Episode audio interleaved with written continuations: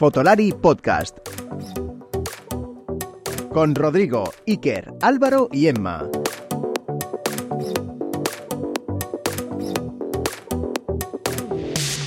Bienvenidos amigos de Fotolari a esta nueva aventura del podcast y ya van cuatro. Una nueva temporada con muchas novedades nos esperan. Pero, antes de nada, os queremos agradecer todo el apoyo que nos disteis en la que fue nuestra tercera temporada, o sea, la última. Os habéis suscrito como nunca y nos habéis escuchado más si cabe, así que vaya nuestro agradecimiento. Así que pensando en todos vosotros, tenemos muchas cosas nuevas que iréis descubriendo en las próximas semanas. Porque sí, ahora vais a tener episodios de Fotolari todas las semanas. A los dos episodios, con charlas conociendo gente alrededor de la fotografía, el vídeo, etc., que hacíamos cada 15 días, vamos a añadir cuatro episodios más al mes, uno por semana, pero con una duración más comedida. La mayoría de estos episodios serán con gente del equipo, o sea, entre nosotros. Y para esta nueva etapa, nos va a acompañar como patrocinador del podcast la AFP, o lo que sería lo mismo, la Asociación de Fotógrafos Profesionales, y, a su vez, los premios Lux, de los cuales son organizadores ellos. Todo este conglomerado nos va a brindar una excelente información formativa, no solamente como pudiese ser patrocinio sin más. Y es que ya sabéis que en Fotolari nuestra máxima es intentar que todo lo que nos ayude a nosotros a poder continuar a llevaros la información y el entretenimiento, también queremos que os ayude a vosotros de una u otra manera. No me voy a enrollar mucho más y os voy a dejar con nuestra primera invitada de hoy, que no es ni más ni menos que Eva Casado, fotógrafa profesional y presidenta de la AFP. Intrusismo, temas legales, nuevas tendencias, remuneración o premios de mucho reconocimiento como los looks serán objeto de nuestra charla. Yo que vosotros no me perdería ni un minuto de esta charla, entrevista o como queráis llamarla, porque además empezaréis a descubrir algunas de las novedades que os depara a todos vosotros esta temporada, a vosotros, nuestros oyentes. Y una seguro que os gusta, porque vosotros vais a ser protagonistas. 3, 2, 1, arrancamos esta cuarta temporada del podcast de Fotolari. ¿Aún no te has presentado a los premios Lux? ¿Los premios más importantes de la fotografía profesional de España? ¿Tienes lo que hay que tener para ganar un Lux? Presenta tu mejor obra y compite exclusivamente entre profesionales. Consigue la ansiada estatuilla y lleva tu carrera profesional al siguiente nivel. Más info premioslux.com. Cierre de inscripciones 25 de septiembre a las 23 horas. Bienvenidos a esta cuarta temporada del podcast de Fotolari. Como os dijimos en el último episodio del Día Mundial de la Fotografía, era un mes aproximadamente y casi, casi lo cumplimos, porque, bueno, por un día no cumplimos un mes desde que dijimos que vamos ya a volver definitivamente con esta cuarta temporada. Así que bienvenidos, eh, como habéis escuchado, ya escuchasteis la nueva sintonía, entre comillas, pues es nuevo ahí como jingle que tenemos, ya lo escuchasteis en el anterior episodio, pero tenemos algunas sorpresas de cara a esta nueva temporada con algunas cosas renovadas, ya lo iréis escuchando. Y, bueno, para esta nueva y cuarta temporada del podcast en Fotolari, voy a dar la bienvenida a la primera invitada. La primera invitada porque estas, digamos, charlas que vamos a seguir teniendo con gente interesante alrededor de la fotografía, no siempre fotógrafos o que sean fotógrafos, pero que tengan una relación, pues digamos, de otra manera con la fotografía también. Vamos a seguir teniéndolas, como os dije, cada 15 días van a seguir estando. Y luego cada semana esta es la, una de las grandes novedades de esta cuarta temporada. Vamos a intentar traeros un episodio semanal de menos de duración, media horita o así aproximadamente, con temas variopintos, ¿no? De estos de que, bueno, charletas entre la gente del equipo, ya sea Iker, Álvaro, Emma, traeremos algunos de otros colaboradores, como a lo mejor ha estado García en algunos otros momentos, etcétera, etcétera, para hablar de, bueno, temas variopintos, ¿no? No solamente de estas cosas, porque ya os dije que se nos quedaban un poquito cortas el tener 15 días simplemente una charla con gente y, necesitábamos un poquito más de tiempo, ¿no? Entonces, bueno, es una cosa que vamos a empezar esta, esta nueva temporada y hoy, como decía, tenemos una de esas charlas de cada dos semanas y mi invitada es Eva Casado. Hola Eva, ¿cómo estás? Hola, ¿qué tal? Bien, todo bien. ¿Qué tal el veranito?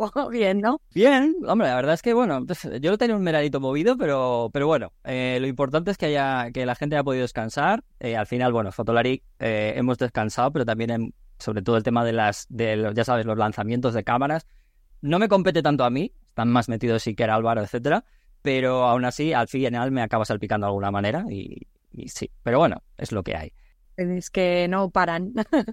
es lo que es lo que hay, o sea, cuando estás ahí, yo en mis épocas también, porque bueno, yo estuve durante varios años en Sataka, me tocó hacer lo mismo que ellos, yo dejé un poco de lado esa parte porque la verdad es que yo sigo diciéndoles que tienen mucho mérito porque yo ya dije, dejo esta parte, os lo dejo ya a vosotros, yo ya no, yo ya aquí no, no, no, no entro, ya no entro.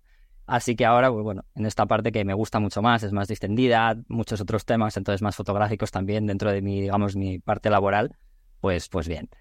Eh, bueno, voy a prestar así de una manera un poco rápida a Eva, porque la entrevista con Eva en realidad no va desde este punto más de conocer a la Eva fotógrafa, que lo es, ¿vale? ¿Verdad, Eva? Es una fotógrafa de publicidad. Sí, me dedico a la fotografía de publicidad, animales, alimentos e interiorismo y pero venimos por otra parte. Venimos por otra cosa, exacto. Pero bueno, para que la gente sepa, lo iba a decir, porque para que la gente sepa de que sabes de lo que hablas, ¿no? Era de lo que vamos a hablar hoy. Y es que hoy Eva eh, viene a hablarnos de la AFP, que es la Asociación de, Fotógrafos Profesionales de España, ¿no, Eva? Exacto, somos la asociación que llevamos ya 40 años, hacemos el año que viene, luchando por los derechos de los fotógrafos y de las fotógrafas para que se nos respete y bueno, poquito a poco vamos consiguiéndolo y bueno. Eh, de estas cosas hemos tratado temas así variopintos como el intrusismo, el ego, por ejemplo, ¿no? Que también muchas veces entre compañeros a veces es, no es bueno, ¿no? La asociación tiene unos valores que van más allá de simplemente pensar que, oye, somos profesionales, pero sobre todo ser mejores profesionales, ¿no? Una de las cosas importantes. Y yo creo que, que esto es una de las partes importantes, ¿no? El por qué es tan importante para el mundo fotográfico esta asociación? ¿Qué me podrías decir tú? Nosotros luchamos contra el intrusismo, de hecho, gracias a una acción que hicimos con el Ministerio de, Economía, de Hacienda, vamos, básicamente, eh, hicimos una acción para que en las bodas no hubiera fotógrafos intrusos ni fotógrafas intrusas. Y gracias a eso mm, hay muchos compañeros que ahora pueden trabajar sin que tengan una persona que no se dedica profesionalmente a esto, sino que son los fines de semana, que lo tienen como un segundo trabajo, que ni siquiera es un trabajo, porque realmente cobran muchísimo menos porque no tienen, no pagan impuestos, no tienen un respaldo ahí que, vamos, básicamente ser legales. La asociación, de hecho, mm, busca mm, solo profesionales. Cuando entras a la asociación, se te va a pedir que mm, te, que te estés haciendo cargo de todos los temas legales. Y bueno, aparte nos gusta también que el fotógrafo y la fotógrafa no se sienta solo, porque a veces el fotógrafo está en un pueblo perdido haciendo sus fotografías y, no tiene ninguna conexión con otros fotógrafos. Ahora con las redes es un poco más fácil.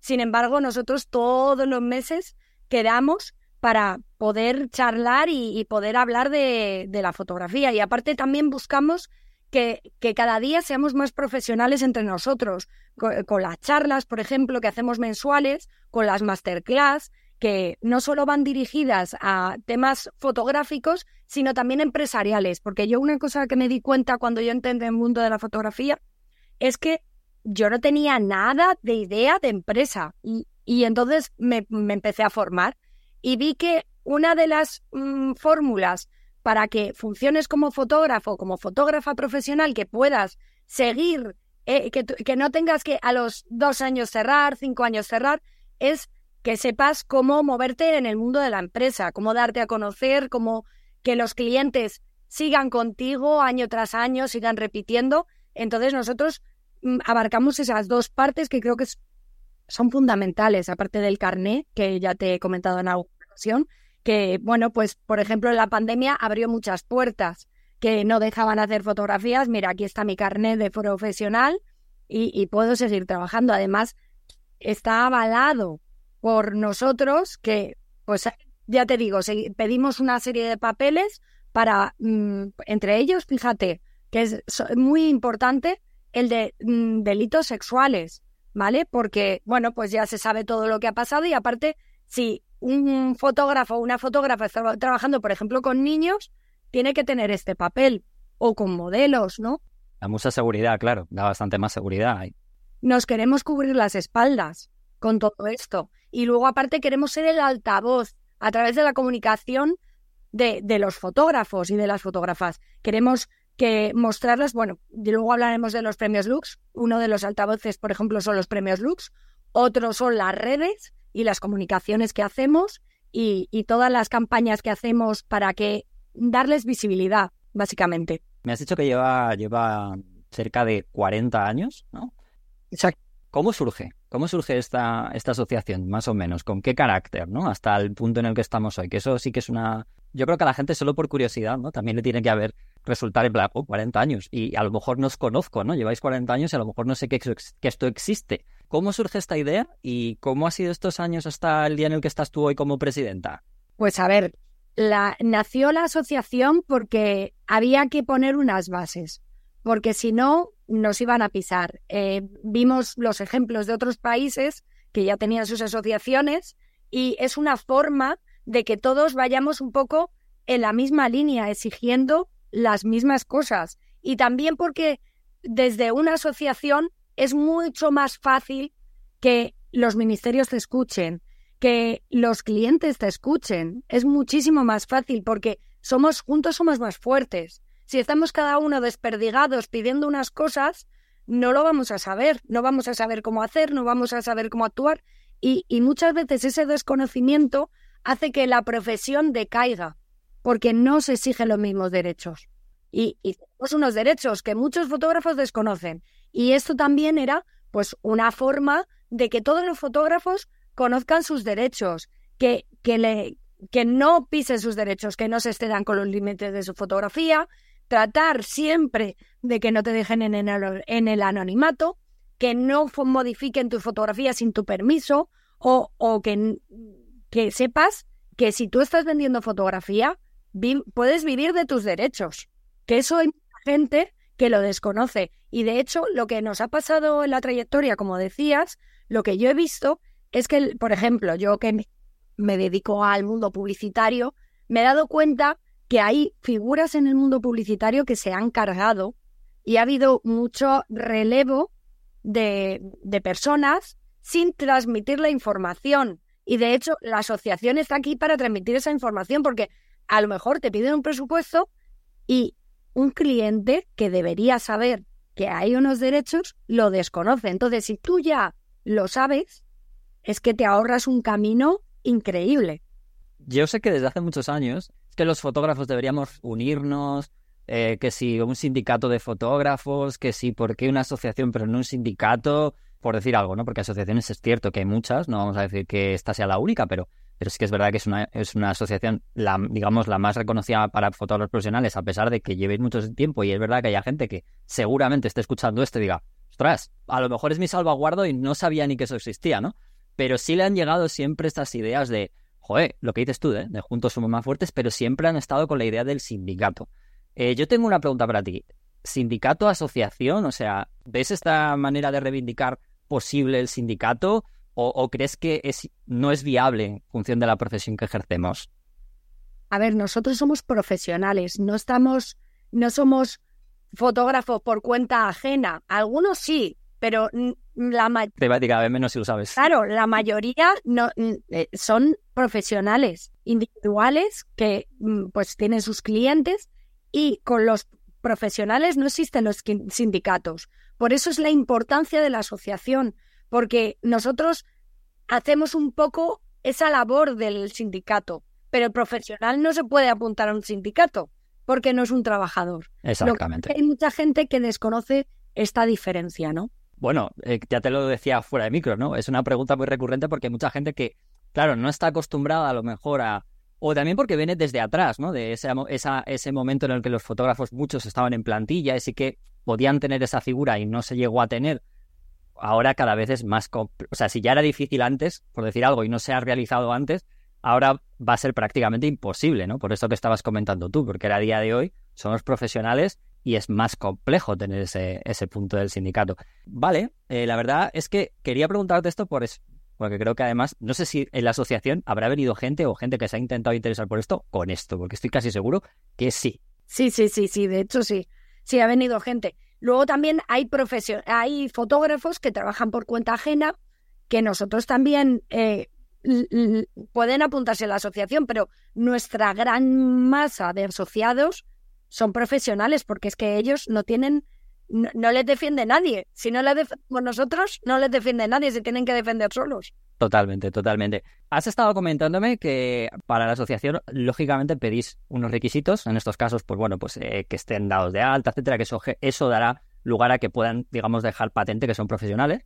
bueno, somos, que yo también estoy aquí desde un punto de vista, también quiero decir que yo pago mis autónomos, yo, podría, yo puedo hacerlo, lo que pasa que, bueno, estoy entrevistándola ahora, entonces quiero hacer esa figura un poco así, un poco raro, pero me he dado cuenta que mientras estaba hablando contigo, Eva, que digo, ostras, me estoy pareciendo un ente, ¿sabes? Que aquí como que poco ajeno. Pero, pero bueno, te, quería preguntar, en el mundo en el que vivimos, en el que cada vez, eh, desgraciadamente, los profesionales vamos disminuyendo un poquito más, ¿esta asociación es exclusiva solo para los profesionales? ¿No podría entrar alguien amateur que quiera empezar a, no sé, o que le quiera tener un impulso? Mm, realmente pueden entrar estudiantes, profesores también, profesores, profesores pueden entrar, pero amateurs no. ¿Y por qué? Porque igual que yo, porque es que yo se lo digo a todo el mundo, es que un amateur no puede hacer un trabajo profesional, es decir, mm, si quieren que les contraten, pero no podría mm, a facturar, siempre se dice, sí, es que puedes facturar 3.000 euros. Bueno, no es así como lo pintan, porque tienes que irte a juicios y, es un problema. Al final tienes que estar en juicios. Y luego, aparte, también las, en las cooperativas. Es una recomendación que lanzo desde aquí.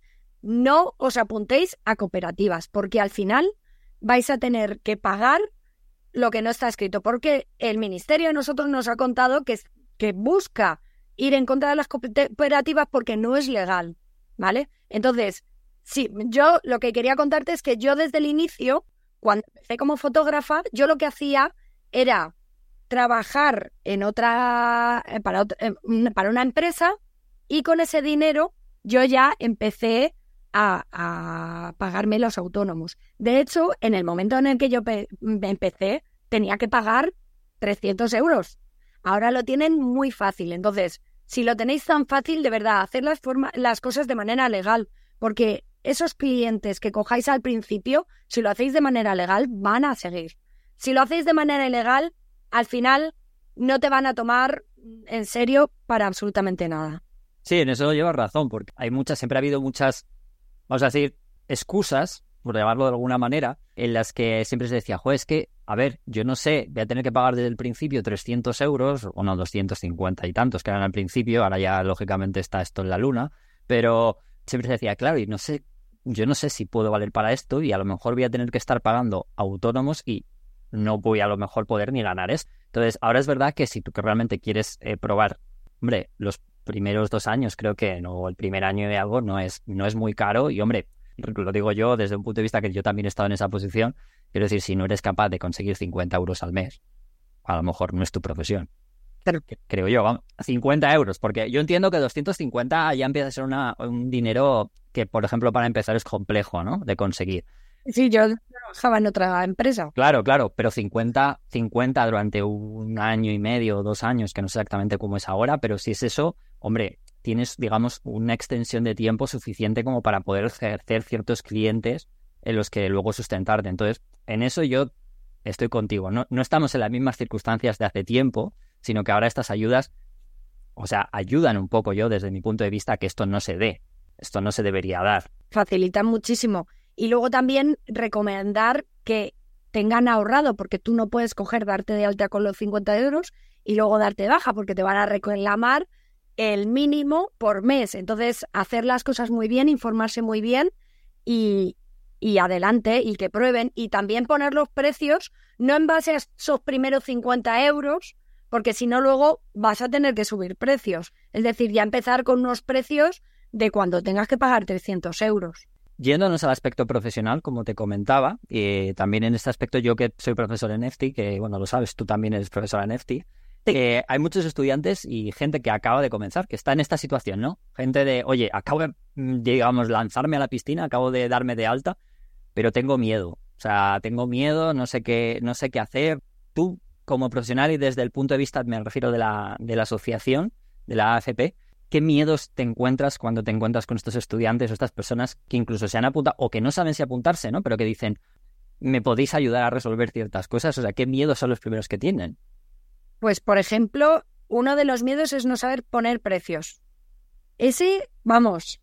De hecho, llega mucha gente que no conocía la asociación, que ha empezado, mm, por, porque nosotros pues no podemos dar precios, porque sí que es verdad que como asociación nosotros no podemos dar precios, pero sí te hay, hay tenemos mm, vídeos en, en, nuestro conocimiento compartido que te dice cómo, cómo presupuestar sin dar precios, porque al final realmente mm, los precios son individuales. Tú tienes que ver cuántos gastos tienes, porque no es lo mismo. Imagínate, tienes un estudio en el centro de Madrid o tienes un estudio en un pueblo perdido. No tiene nada que ver el precio que va a cobrar el que está en el centro de Madrid con el del pueblo perdido. También los clientes van a ser diferentes, ¿no?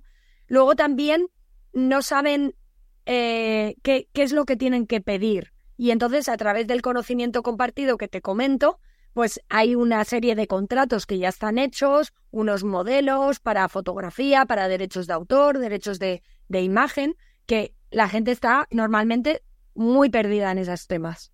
Hay cosas de que hay gente que empieza a hacer un trabajo, a lo mejor, pues empieza a hacer sesiones para una modelo, no se da cuenta, no hace una, no hace un contrato, por ejemplo, ese trabajo llega, aunque tú a lo mejor nunca creas que ese trabajo se va a vender o va a llegar a una exposición y esa foto un día se puede vender o lo que sea, llega un momento en el que un día de buenas a primeras sucede esa sorpresa, esa foto después de 10 años, resulta que la ve alguien, la quiere, tú, con tu buena voluntad, ¿no? Pero claro, esa modelo se acaba dando cuenta, no porque tú quieras esconderlo, sino porque, por lo que sea, a día de hoy es como un poco más, incluso más sencillo que alguien, que además, si tú le has hecho una foto a una modelo, lo lógico es que pues te siga, sepa de tu trabajo, etcétera, y un día tú, con tu buena voluntad, dices, ah, qué bien, me he vendido esta foto para no sé qué, y la mujer o, el hombre en este caso, modelo eh, ya sea masculino o femenino, ve eso y de repente dice, eh, yo esto lo hice gratis, eh, yo no firmé nada, ¿tú qué, me has, ¿tú qué has hecho con mi foto, no?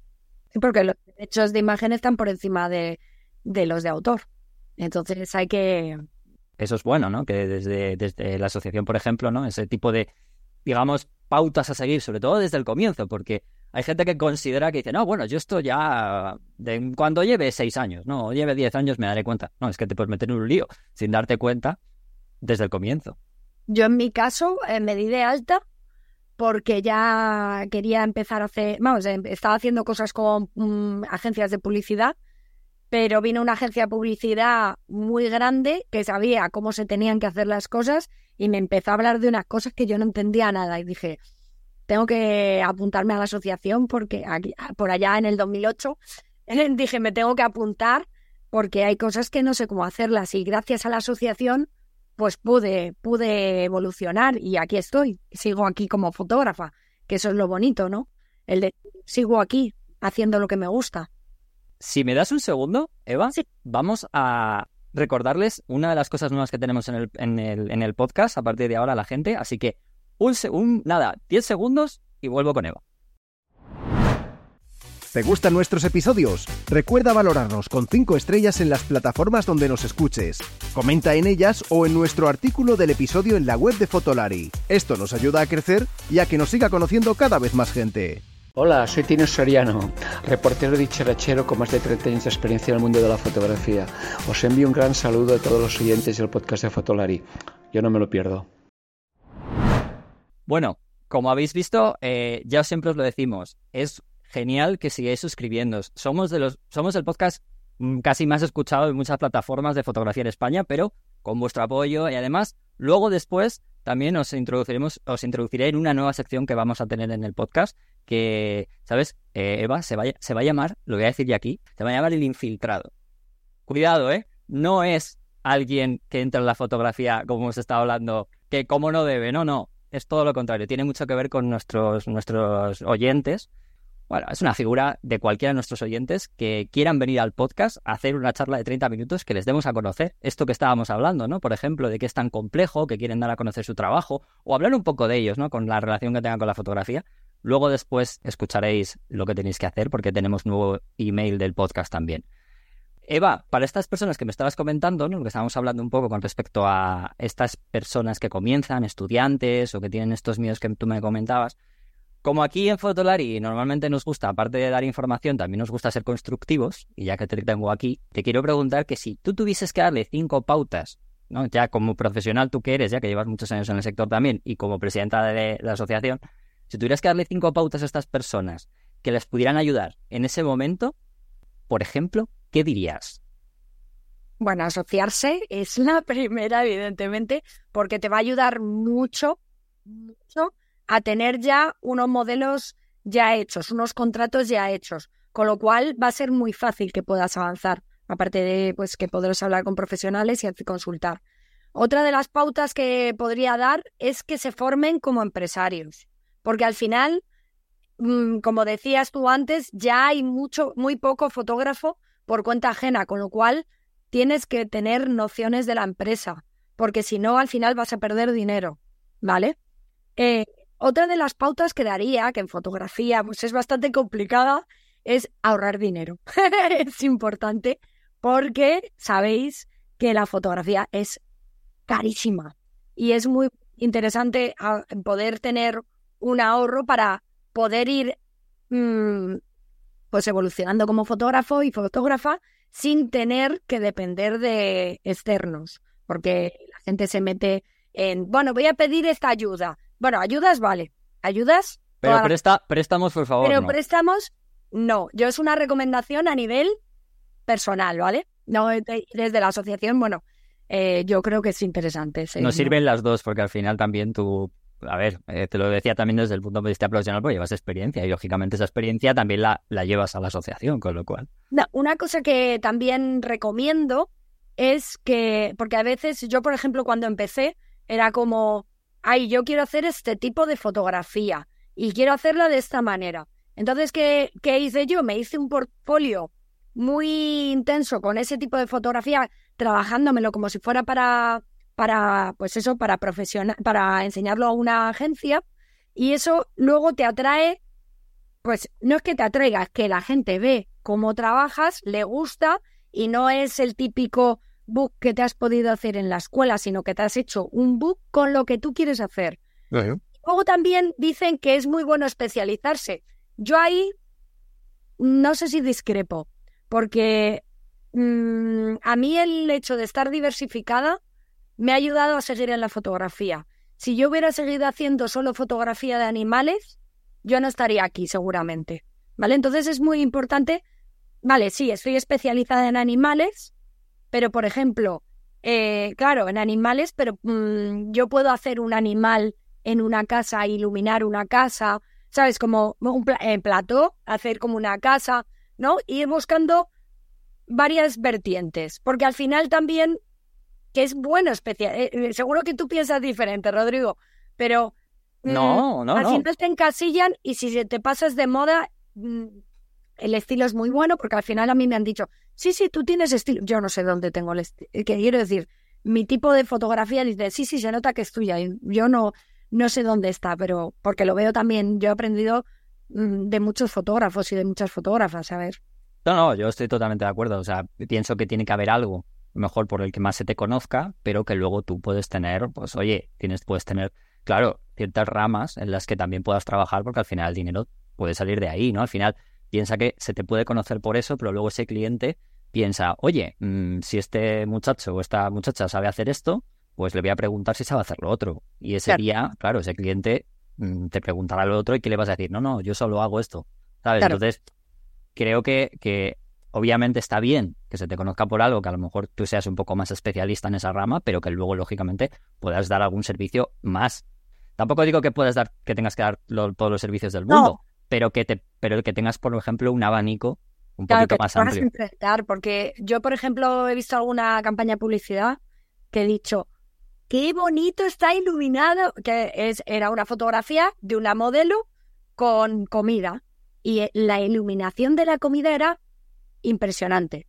La de la modelo era desastrosa. Era como, madre mía, con lo bonito que está y, y la luz que le ha puesto a la modelo. pues, pues a lo mejor tú quieres hacer alimentación, pero a lo mejor tienes que hacer alimentación con una modelo. Entonces, claro.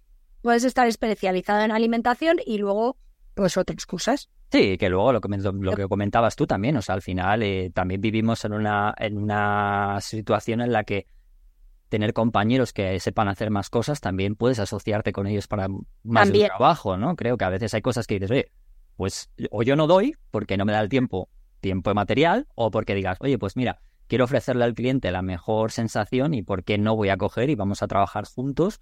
Eh, obviamente tú se lo expones al cliente, pues tienes que ser transparente con eso, pero oye, aunar fuerzas, que muchas veces también está bien, mantienes trabajo, cosa que de la otra manera estarías expulsando al cliente muchas veces y eso te repercute. Al final yo creo que una de las soluciones también es, a mí, eh, una persona que me ayudó mucho, que eh, cuando yo comencé, cuando siendo ayudante, me dijo que al final nosotros lo que estamos es para eh, dar solución a un problema. Solucionar problemas. Exacto, solución solucionar un problema, porque muchas veces hablamos de, en el aspecto profesional se habla, o de las fotografías se habla, ay, qué bonito, no sé qué, pero un cliente, aunque le guste, lo que quiere es que le soluciones el problema que tiene. Entonces, al final, si tú le expones, oye, pues mira, yo creo que esta persona que, además eres sincero, ¿no? dices, mira, yo sabes que estoy especializado en esto, pero creo que podemos darte un nivel un poco mejor con este compañero que yo trabajo hace mucho tiempo, mira lo que tiene también y los dos podemos ofrecerte un trabajo, el cliente es muy probable que si confía en ti, vaya a aceptar eso.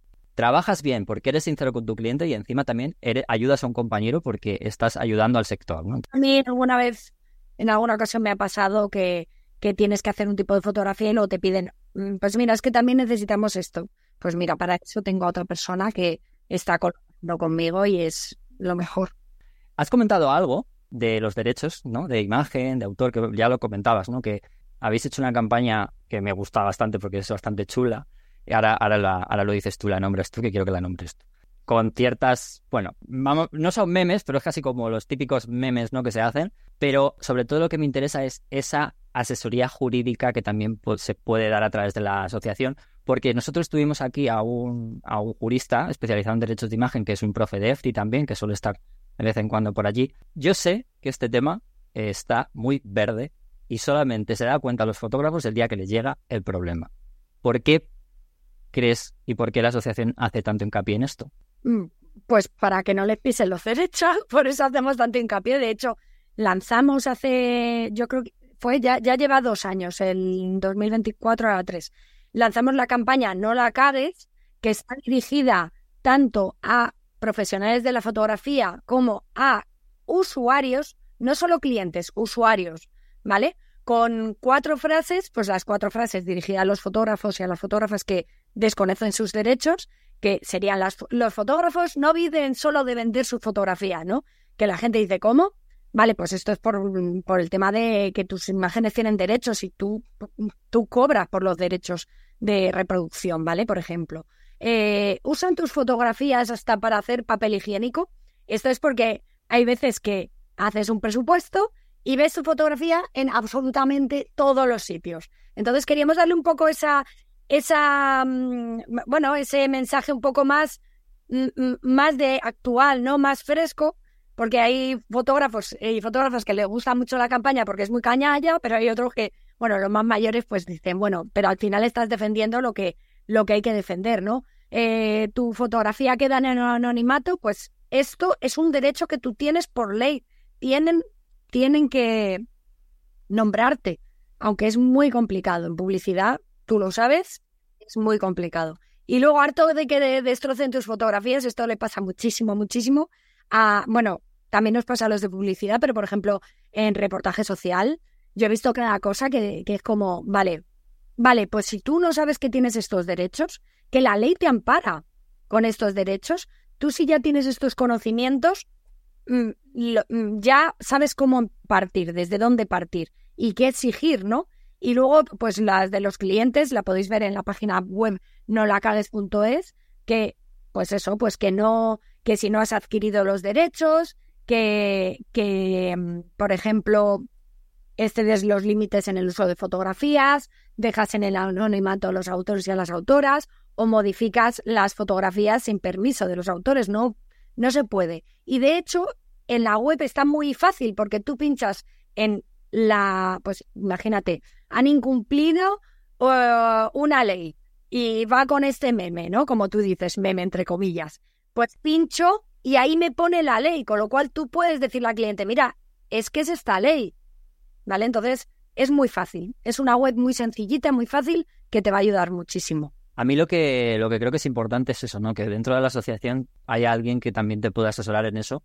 Sí, bueno, la, abogada, sí, perdóname. En, eh, por ejemplo, si hay varias modalidades de asociado y asociada, y en el asociado pro, que es el, el mayor, ¿no? lo mayor que puedes tener, tienes eh, consultas con la abogada, te puede ayudar a revisar, revisar contratos y viene muy, muy bien. Luego, si ya quieres otras cosas, pues ya tienes unos descuentos con ella, evidentemente. Y bueno, pues mm, básicamente es esto que mm, cuando, por ejemplo, estoy enfrentándome a un contrato, pues yo es que no tengo ni idea. Yo le digo, mira, revísamelo, míramelo que esté bien, o me ha pasado esto con este cliente.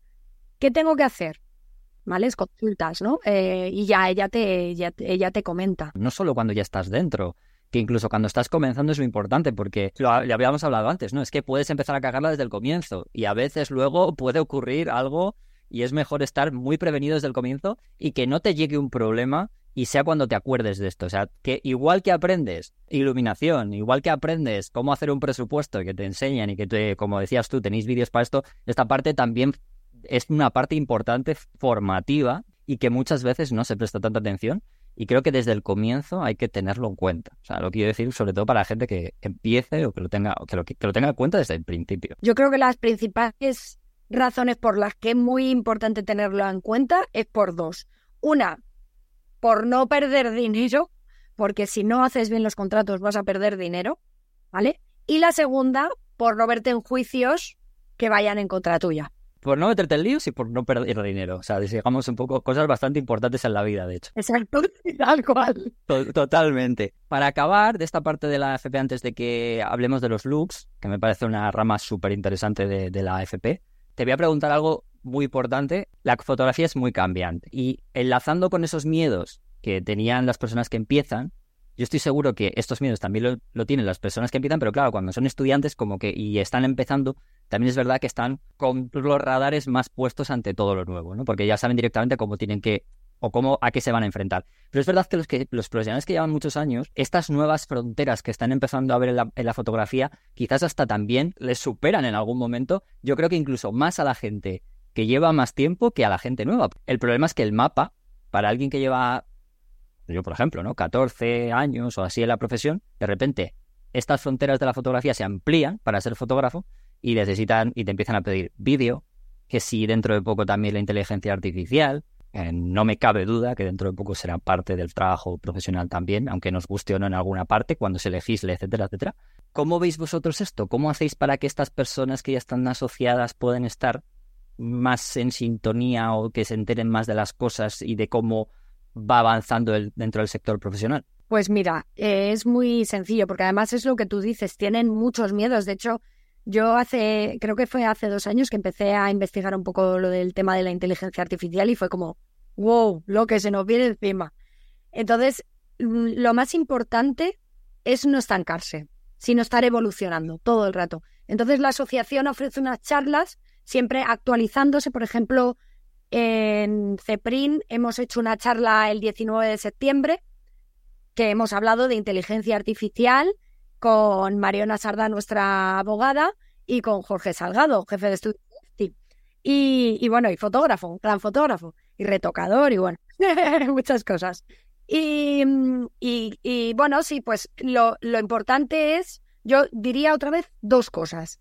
Y es eh, estar viendo charlas constantemente, actualizarse, no quedarse estancado e innovar. Innovar es muy importante porque si pensamos ahora en fotógrafos de moda, ¿vale? Fíjate hasta dónde han llegado su innovación que están utilizando carretes.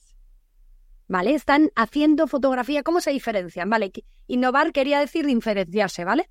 Diferenciarte del resto. ¿Cómo se están diferenciando para que no cojan a, por ejemplo, a uno que acaba de empezar, a una persona que acaba de empezar, que, que como no está educado con el ojo, ¿vale? Quiero decir, seguramente dependerá de las escuelas, pero un fotógrafo de hace 14 años, ¿no? O 15 años, más dicho, eh, tiraban analógico al principio. Entonces, el ojo está educado de otra manera. Ese fotógrafo se está diferenciando porque está ofreciendo unas fotografías en analógico. ¿Quién nos hubiera dicho cuando vino el digital que en 2023 estarían comprando fotografías en analógico para campañas de moda, por ejemplo? Pues eso, es no estancarse, estar viendo todo el rato actualizándose y eh, evidentemente diferenciarse. Aquí voy a meter la cuña de los dos. La asociación nos lo va, os lo va a dar y en Fotolari, como estamos siempre a la innovación, en todo, todos los formatos, vídeo, ya sabéis, eh, las, los reviews de cámaras, que también es importante, ¿no? Conocer un poco cómo se mueve esto. Aquí en el podcast siempre estamos hablando con profesionales de cosas nuevas, de situaciones así, o sea que tanto en un lado como en otro, y es importante porque no solo tenéis que estar en un lado. Bueno, antes de empezar con los, los looks, rápidamente, cómo, aunque nosotros vamos a dejar el, eh, digamos el link en, la, en el cajón y demás, explícanos y que la gente se informe cómo podemos asociarnos a esto y qué posibilidades tenemos o qué opciones tenemos. Vale, muy fácil. Solo tenéis que escribirnos a secretaría.fp, afpe.pro, pro, y mandarnos un email que os queréis asociar y nosotros os pediremos, pues eso, todos los papeles que hemos dicho para que estéis pues que seáis profesionales de verdad. Y, nada, y ya os dais de alta, bueno, os daremos unas contraseñas y, depende del tipo de asociado o asociada. Si estás estudiando, puede ser asociado estudiante. Si estás, si eres profesor, puede ser asociado profesor. Lo único, el profesor, el que se da de alta como profesor, como en realidad, en teoría, solo da clases, ¿vale? Quiero decir, no está dado de eh, tú, tú sí porque estás dando clases en una escuela que contrata a profesionales, ¿vale? Pero hay profesores que solo son profesores, ¿vale? Entonces no se podrían presentar a los looks. Esto es importante decirlo, que a ver, eh, mira, soy, eh, soy eh, profesor, no tenemos todavía una categoría para profesores. Para estudiantes sí, ¿eh? Que es la categoría junior, se pueden presentar a los looks si quieren. Y luego tendrías los, las dos modalidades de asociado y asociada, que una es la normal, que esto abarcaría pues el carnet, las charlas, bueno, infinidad de, de cosas que podéis ver en, el apartado asociarse de la web. Y luego tenéis el asociado pro, que ahí tendríais las consultas legales, tendríais también el SEO, porque a través de la, porque tenéis una plataforma que es fotógrafos.pro, que es donde están los asociados y asociadas pro, donde tienen su perfil, y eso también les repercute enlazarlos a ellos y, subiéndoles su página web, que eso es muy, muy interesante, aparte de poder conseguir eh, trabajos a través de, esa web. Pero como lo vamos a dejar en el, eh, ya digo, el link hacia esa parte, pues bueno, pues ya sabéis un poco las lo que contaba Eva sobre todas las posibles asociados que podéis ser en función de dónde os encontréis, ¿no? Podéis ver en la web todos los apartados que algunos se me habrá ido. Y, los precios, también tengo que decirlo. Sí, tengo que, tengo, no, no, voy a decir los precios ahora, pero... que lo sepan. Una asociación sin ánimo de lucro, con lo cual gratis no podemos, tenemos una trabajadora y, unas, y unos gastos, ¿no? La, lógico, lógico, por supuesto, por eso lo digo. Bueno, voy a hacerles ver a grandes oyentes que tengo lo que te he comentado al infiltrado por primera vez y ya me cuentas un poquito sobre los grupos, ¿vale? Perfecto. ¿Quieres ser nuestro infiltrado? ¿Quieres ser el protagonista de uno de nuestros episodios, que charlemos contigo, nos cuentes cosas y darte a conocer? Envíanos un mail a podcast.fotolari.com poniendo en el asunto infiltrado. Eh, os recordad, chicos, todos los que queráis, tenéis ese email que es podcast.fotolari.com para los que queráis. de momento lo del infiltrado, ya os contaremos porque al final eh, también vais a poder usar ese email para mandarnos lo que os apetezca que nos sugiráis invitados, que queráis contarnos lo que os dé la gana, que queráis mandarnos audios, incluso en formato audio, poniendo a parir a alguien, una marca, o lo que os dé la gana, no pasa nada, nosotros ya filtraremos, ya sabéis cómo somos. Pero eh, podéis hacerlo, queremos estar más en contacto con vosotros esta temporada, así que, eh, porque sois la principal fuente de que esto siga creciendo, así que ahí lo tenéis. Bueno, Eva, vamos a la parte en la que los, la, AFP y unos premios de fotografía confluyen, ¿no? Y estos premios llevan 30 años, o sea que si ha habido 10 años de diferencia entre que se crea una cosa y llega la otra, ¿qué son los premios Lux? ¿Por qué realmente se forman después de estos 10 años de, de haber estado esa asociación y decir, oye, llevamos 10 años asociándonos, vamos a crear unos premios de fotografía profesionales, vamos a llamarlo así, ¿no? y, que nos den valor. ¿Por qué se crea? Precisamente para eso, para dar visibilidad y prestigio y reconocimiento a mm, los profesionales de la fotografía, ¿no? Eh, nacen en 1993 con el objetivo de no hay unos premios que se dirijan solo a los profesionales, sino que hay un montón de mm, concursos no amateurs y, creemos que es importante que los clientes sepan que tienen unos fotógrafos y unas fotógrafas profesionales en España que tienen un valor increíble y a través de los premios darles voz y visibilidad. Pues de que se ve que la gente necesita asociarse, también necesita darse valor entre, entre unos mismos, ¿no? También, es decir, vamos a darnos valor entre nosotros. Y darse, y darse a conocer, muy importante para nosotros. De hecho, pensando en todos los años, piensa que están desde 1993. Ha habido una evolución increíble, ¿no? Ha reflejado la sociedad. Este, este, vamos, los premios Lux. Ya que estamos, te lo pregunto ya, ¿no? Porque yo siempre he dicho que la fotografía siempre es un reflejo social. Tú lo acabas de comentar. Creo que la fotografía al final, como todo arte, que haya gente que intente siempre decir que la fotografía es un arte menor. Bueno, bueno, pues oye, que cada uno piense lo que quiera, ¿no? Pero sí que es un reflejo social, tanto tecnológicamente como lo que estás capturando. Creo que es un fiel reflejo que a lo largo de un histórico se ve. Veía hace, no demasiado una entrevista que me enseñaste, es un vídeo muy bonito del, comienzo del año pasado, de la, de la gala de los, de los 30 años, en las que una, una jurado, de, no sé si era el de 2012, comentaba que la idea es que las fotos, cuando las valorarais, eh, tuviesen una sensación de atemporalidad también para que las personas pudieran eh, tener esa inspiración. Yo ahí es como que me siento un poco raro, ¿no? Porque digo, ah, es muy difícil conseguir esa temporalidad. Muy complicado. ¿Verdad? Es muy complicado. De hecho, yo pienso en, claro, fotos de hace 30 años, pues al final se ven un poco Mm, mezclados con las modas. Evidentemente, lo que ella quería decir con esto es que, que no nos dejemos influir por las modas a la hora de premiar.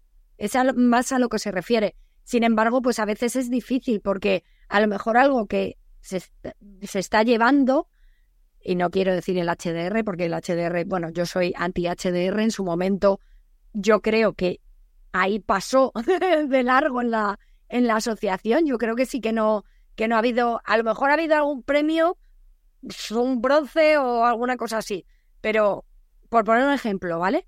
Eh, pero sí que es verdad que al final se ve influido por, por la estética, simplemente, imagínate en moda, al final la estética eh, no es atemporal, se llevan unas cosas, o, pero sí que es verdad que, por ejemplo, pensando en lo que hablamos, sí que habla un poco con lo que se lleva, ¿no? que el año pasado, en el 30 aniversario, ganó en moda, eh, creo que fue el plata, no, o el oro, no me acuerdo ahora mismo, perdonadme, no me acuerdo ahora. Creo que em, fueron, eh, un, fueron fotografías de carrete, que es lo que te estoy diciendo ahora. Y luego eh, también, creo que fue en proyecto personal, ganaron unas placas. ¿Qué quiero decir? La técnica aunque esté muy de moda, sí que es verdad que al final, bueno, lo comentabas tú antes con respecto al carrete, ha vuelto, ¿no? Luego también, vete tú a saber, ¿no? A lo mejor es una técnica que no está, está muy de moda ese año, pues te pongo un caso, ¿no? Cuando estuvo de moda la, la perspectiva del dron, ¿no? Que era una nueva manera de ver, ¿no? Que... Eso, eso lo premian, porque si es algo que no se ha visto casi, final se queda ahí. La gente que quiera estudiar, yo siempre he dicho que también es súper importante estudiar historia de la fotografía y historia del arte, porque entenderás muy bien todo esto, ¿no? Entenderás muy bien cómo la rueda gira, pero hay veces que vuelve al mismo sitio, en, a lo mejor en técnica, pero ya ha cambiado algo de ese proceso. A lo mejor la técnica sigue siendo similar, pero hay otra cosa que ha hecho que ya la foto no sea exactamente igual, ¿no? Claro. Pueda estar más actualizada. Sí, no, no, yo no lo decía como una crítica, todo lo contrario, era para entenderlo. A ver, yo te lo digo porque sí, hay que intentar huir de eso, pero a veces es difícil. Claro, lógico, lógico. Muy difícil. Y por ejemplo, ahora eh, que se, se, está haciendo la, la IA un lugar, ¿no? Pero para nosotros no es fotografía, esto sí que quiero dejarlo claro. Nosotros, de momento, quiero decir, de momento, no vamos a aceptar IAs o, o IAgrafías, que a mí me gusta mucho ese, ese concepto, ¿no? La, porque al final no es fotografía, no es fotografía, eh, no es eh, hacer un, una, una grafía, ¿no? Con foto. Me viene una pregunta esto. con respecto a la siguiente parte que te iba a preguntar, las, las categorías que engloban los premios, que bueno, lo van a poder ver en la web, pero eh, que hay muchas, ¿no? Están desde moda, belleza, publicidad, reportaje social, industrial, paisaje, bueno, hay bastantes, ¿no? normalmente son las que casi todos nos vendrían a la cabeza cuando pensamos en fotografía profesional o incluso, aparte hasta incluso personal, porque hay trabajos personales en estos premios también. Pero como hay unas bases, con respecto a esas bases, una de las cosas que me dices tú de que no, pedí, no, no aceptáis estas IAS, ¿qué pedís? ¿El RAW? no lo pedimos cuando nos manda la fotografía, porque si no, imagínate todo lo que nos mandarían, pero sí que necesitamos eh, algo, vamos, pedimos el RAW, pero alguna vez nos ha pasado, oye, mira, es que yo tiro un JPG, pero tengo una fotografía de cómo estoy haciendo la fotografía, con lo cual sabes que no es una IA. ¿me entiendes? Pero nosotros cuando una vez que se han premiado, que ya sabemos quiénes han ganado, pedimos el RAW.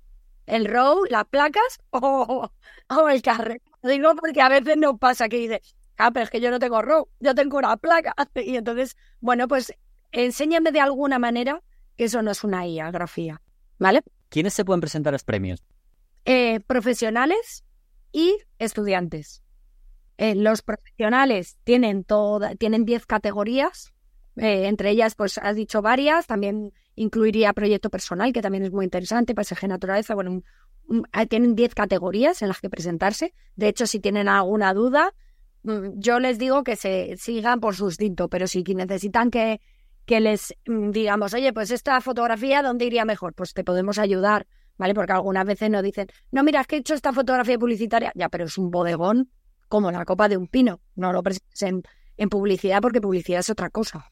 Y, luego los estudiantes que se pueden presentar en junior, que no tiene importante, un estudiante puede empezar a estudiar a los 50 años, ¿vale? Lo digo porque siempre pensamos en, en gente joven que evidentemente al final la mente fresca de un joven lo sabemos, al final puede llegar a ganar a otros, pero bueno, porque hay mucho talento, muchísimo talento en Junior. Viene, viene golpeando fuerte. Como voy a dejar también el link de estos premios, podréis ver las bases, porque claro, en determinadas, eh, en determinadas categorías pues hay un límite de fotos que se pueden presentar, etcétera. Eh, y además, también hay que decir que bueno, también vienen ahí los precios, que ayuda el que seáis asociados. Mucho. Sale muchísimo más barato. A veces te compensa asociarte si vas a presentar mucha obra. Sí, sí. Porque además luego tienes un año entero con la asociación, con todo lo que hemos dicho, con las charlas, con las masterclass, con el conocimiento compartido, con tu carnet, un sinfín, queda con los objetivos compartidos que no lo he explicado, pero es que quedamos todos los meses y unas veces pues hablamos entre nosotros, que se llama Entre Profesionales, luego tenemos un invitado especial, este mes hemos tenido ganando Esteba, contándonos un poco su historia y también novedades. Si necesitamos, eh, porque al final es lo que hemos dicho, tenemos que estar actualizados. Mucha gente cuando escucha lo de, por ejemplo, hay que pagar, es que hay premio. Unos premios que ayudan mucho en reconocimiento y, ahora me dices tú por qué. Porque yo creo que, ¿qué te puedes llevar? O sea, creo que está ahora mismo, ¿no? Los premios son, eh, ganas, es el Lux Oro en cada categoría, ¿no? Lux Plata, Lux Bronce, etcétera. Pero luego, claro, ¿cuál es el premio que te llevas por llevarte un premio Lux, por ejemplo, oro. Por ejemplo, eh, no, tiene un no tiene un premio económico como tal, sino que tiene un reconocimiento, porque son unos premios, pues eso, que tienen una trayectoria, que por ejemplo, también es importante decir que los premios a la hora de, esto es importante decirlo, mm, los jurados son doble ciego, ¿vale? Es decir, vosotros ahora mismo no sabéis quiénes son los jurados, con lo cual no puedes llamar a tu amigo, oye, que vas a ser jurado, Mm, he presentado esta obra, ¿vale? Por ejemplo, de hecho no se deja que se publique nada en redes el día de los jurados, ¿vale? Y luego las obras son anónimas. Es decir, el jurado no sabe quién se está presentando, con lo cual esto le da un prestigio mayor, porque no vas a premiar, evidentemente siempre hay alguien que, quiero decir, alguna vez nos ha pasado que, claro, están hartos de ver fotografías y ahora con redes, pues bueno, alguna vez te pasa, pero como esto Mm, tiene un doble ciego estos premios, es muy difícil que conozcan la obra y lo van a, juzgar mm, con, con, los ojos cerrados, como si dijéramos, ¿no? Entonces, eso le da mucho prestigio. Luego también los, eh, los jurados son elegidos minuciosamente.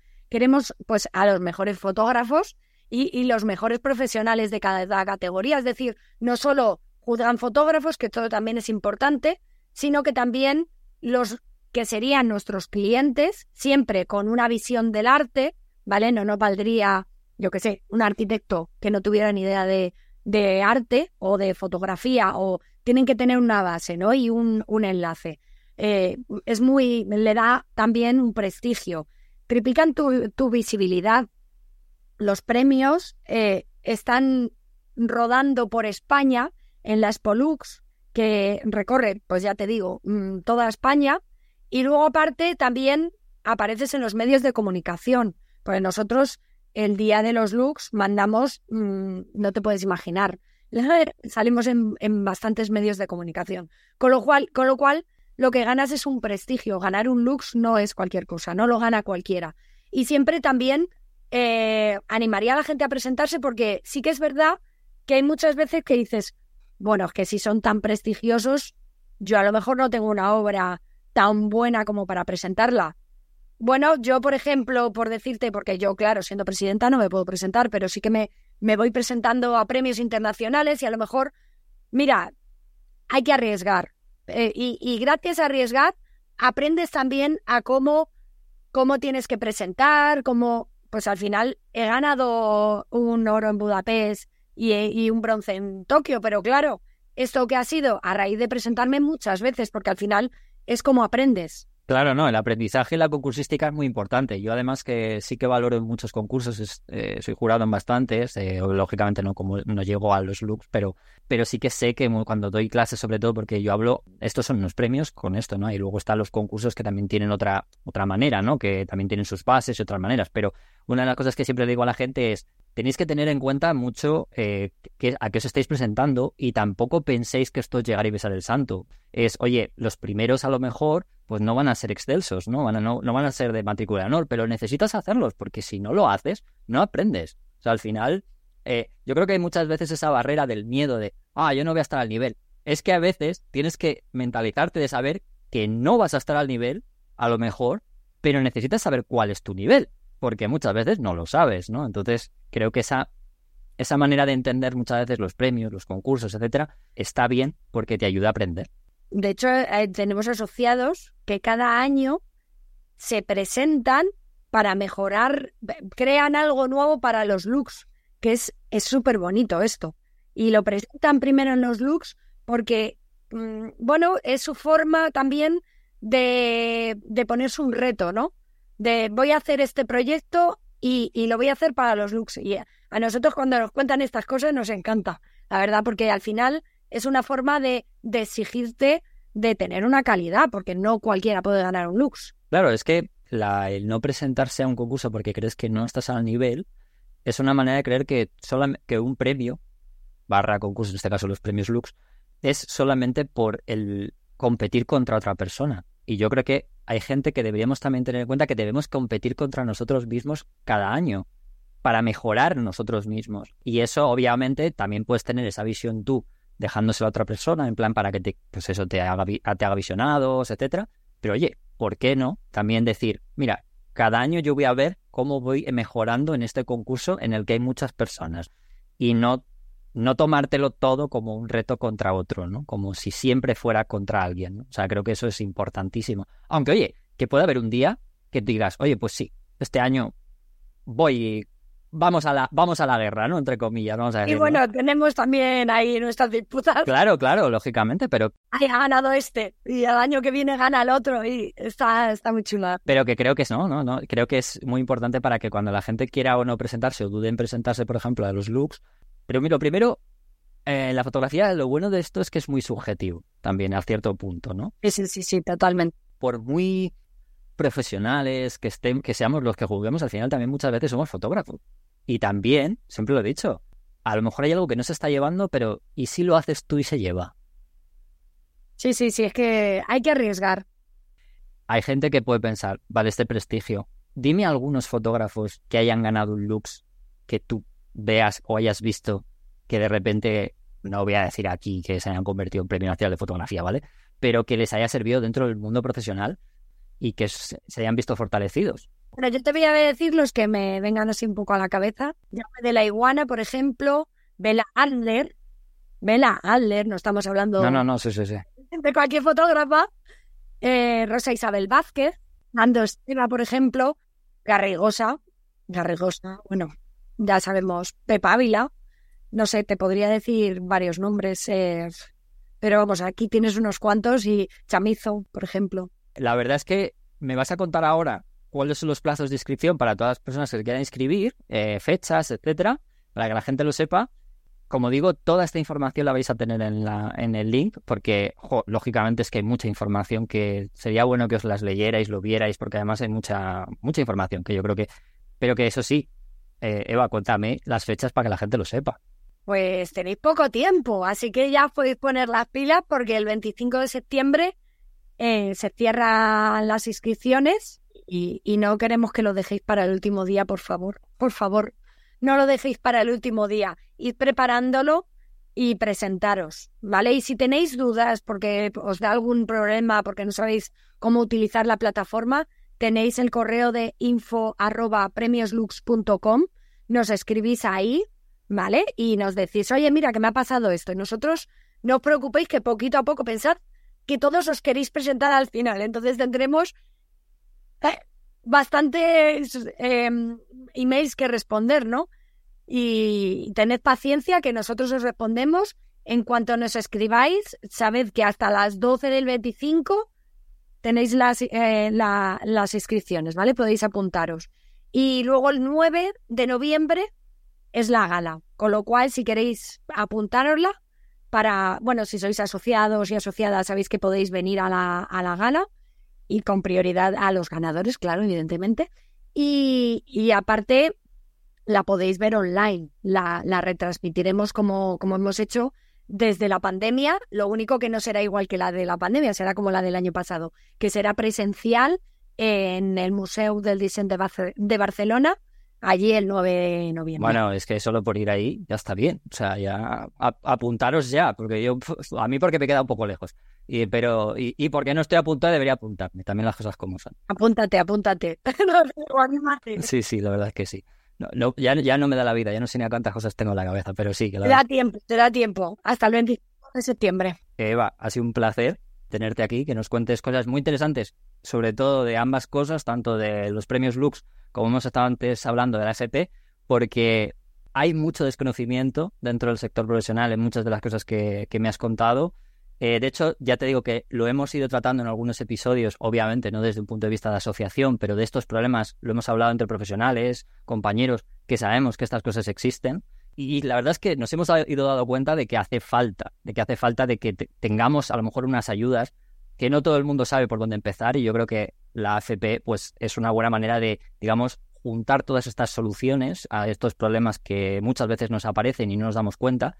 Y oye, si lo sabes cuando los tienes, genial porque te, lo va, te, va, te va a ayudar. Pero si encima los sabes antes de que ocurran, sí, sí, doblemente mejor porque, como decíamos antes, te ahorrarás probablemente dinero y problemas. Exacto, exacto. Así que nada, bien, que ha sido un placer tenerte aquí en el podcast de Fotolari, empezar temporada contigo. Un placer estar aquí, de verdad, compartiendo contigo. Bueno, que nos veamos prontito. Pues muchísimas gracias. Un placer. A a, a la gala, ¿eh? que lo sepáis. Y apuntaos a los premios Lux. Un beso grande. Hasta luego. Un beso grande. Muchísimas gracias. Fotolari Podcast. Con Rodrigo, Iker, Álvaro y Emma.